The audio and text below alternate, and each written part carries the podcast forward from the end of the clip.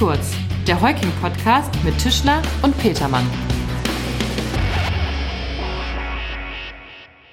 Moin und herzlich willkommen bei Recht kurz. Mein Name ist Tim Petermann und mir virtuell gegenüber sitzt wie immer mein Kollege Markus Tischler. Moin Markus, schön, dass du da bist. Moin Tim, grüß dich. Schön, dass du da bist. Unter erschwerten Bedingungen. Ja, aber wir haben uns ja inzwischen dran gewöhnt so ein bisschen, ne? Absolut. Ja. Markus, worüber wollen wir denn heute sprechen? Tim, heute sprechen wir über das Adhäsionsverfahren. Weißt du, was das ist? Wenn du so fragst, weiß ich das natürlich. Es handelt sich um eine Besonderheit im Strafverfahren. Genau, Tim. Es ist genauer gesagt die zivilrechtliche Geltendmachung von Ansprüchen im Rahmen eines Strafverfahrens. Klingt erstmal ungewöhnlich, oder? Ja, tatsächlich ungewöhnlich und auch recht selten und insbesondere nicht überall gekannt. Und deshalb sprechen wir drüber. Äh, absolut, so ist es, genau.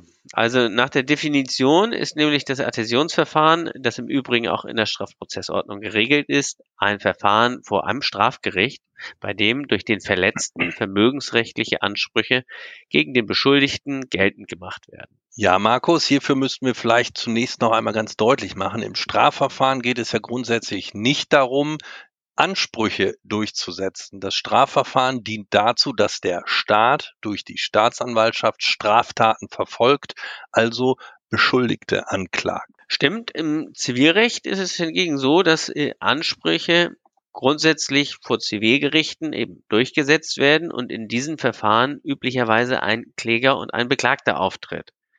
Der mutmaßliche Straftäter heißt im Strafverfahren, genauer gesagt nach Anklageverlesung im Strafprozess, Angeklagter.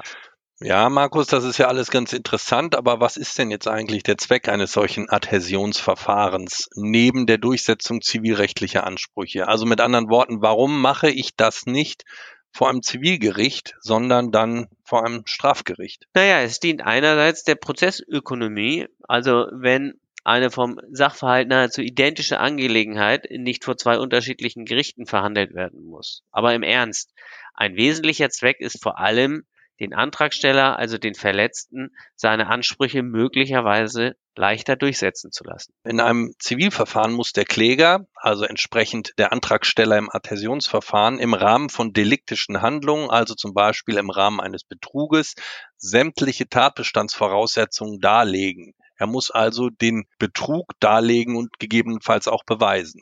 Im Zivilprozess gilt nämlich der Beibringungsgrundsatz. Das Gericht prüft also nur das, äh, was der Kläger auch selbst vorträgt. Und im Strafrecht, da gilt nicht der Beibringungsgrundsatz, sondern eben der Amtsermittlungsgrundsatz. Dort hat das Strafgericht den Sachverhalt vollständig aufzuklären. Man könnte also verkürzt sagen, dass im Adhäsionsverfahren äh, die Staatsanwaltschaft und das Strafgericht die Arbeit erledigen, die sonst der Kläger im Zivilverfahren zu erledigen hätte. Ja, das ist jetzt schon ein bisschen frech, aber äh, so kann man sagen. Es kommt eben auch hinzu, dass die Staatsanwaltschaft weitergehende Möglichkeiten hat als der Normalbürger, um an etwaige Beweismittel zu kommen oder diese auch zu sichern. Ne? Zum Beispiel? Naja, gut, es gibt ja äh, Durchsuchungsbefehle, die ich dann äh, vollstrecken kann und ähm, Gegenstände, Aktenordner oder sonst was beschlagnahmen kann. Ne? Das kann ich als Zivilperson natürlich nicht so einfach machen. Also ich kann auch irgendwo reingehen, aber dann habe ich eben nicht das staatliche Gewaltmonopol, was auf meiner Seite ist. Ganz genau. Und ähm, stehst dann irgendwann vielleicht sogar selber vom Strafgericht. Okay, soweit verstanden. Schauen wir uns doch mal an, welche Voraussetzungen vorliegen müssen, damit ein solcher Antrag im Adhäsionsverfahren überhaupt Aussicht auf eine Entscheidung in der Sache hat. Sehr gerne. Also zunächst muss der Antragsberechtigte Verletzter oder Erbe sein.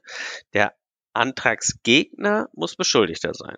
Ja, und dann darf natürlich keine entsprechende zivilrechtliche Klage schon anhängig sein.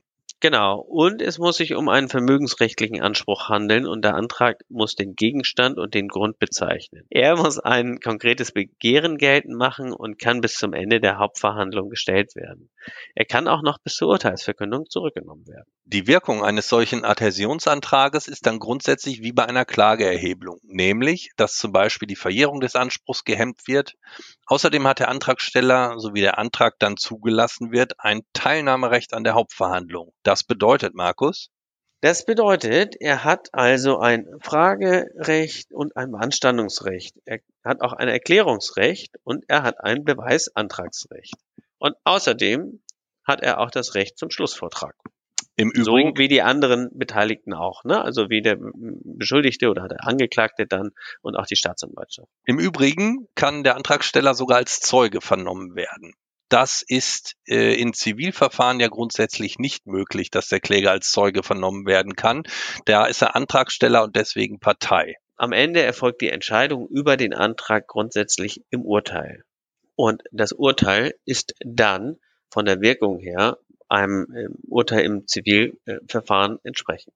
Es kommt sogar hinzu, dass wenn ein Strafgericht von einer Entscheidung absieht, dass der Anspruch dann weiterhin auch im Zivilprozess geltend gemacht werden kann. Es tritt also in dem Sinne kein Verbrauch der Verfolgung oder eine irgendwie geartete Rechtskraft bei einem Absehen von einer Entscheidung ein. Okay, das war jetzt alles äh, viel Information, um es mal etwas konkreter noch zu machen. Ähm, welche Fälle eignen sich denn besonders für ein Adhäsionsverfahren und welche eignen sich möglicherweise weniger? Also Markus, grundsätzlich sollte sich das Verfahren durch den Adhäsionsantrag nicht wesentlich verzögern. Ein einfaches Beispiel hierfür ist eine Anklage wegen Betruges.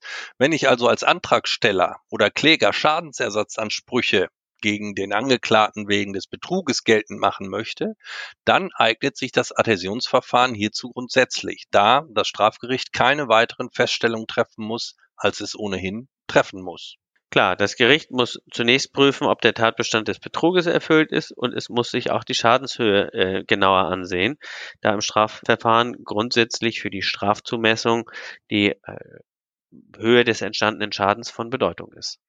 Ja, im Übrigen bliebe aber natürlich auch die Möglichkeit, den Adhäsionsantrag nur auf eine Verurteilung zur Feststellung der äh, Haftung, dem Grunde nach und nicht der Höhe nachzustellen. Das sind dann aber schon Feinheiten. Okay, dann haben wir es, äh, glaube ich, bis auf einen Punkt noch. Es stellt sich doch eigentlich die Frage, warum dieses Verfahren so selten in der Praxis Anwendung findet, Tim.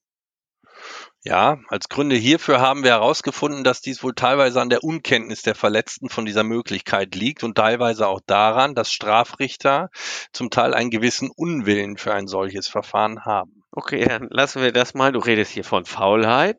Na, dann lassen wir das. Nein, Fall. okay, dann lassen wir das mal so stehen. Und damit haben wir es dann für heute. Ne? Schönen Dank, dass du dabei warst, Markus. Auch du, Tim, heute mit Mütze.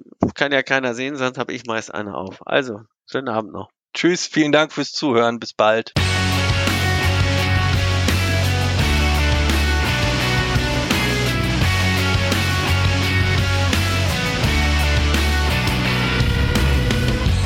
Das war recht kurz, der Heuking-Podcast von und mit unseren Rechtsanwälten Tischler und Petermann. Sie erreichen uns unter heuking.de.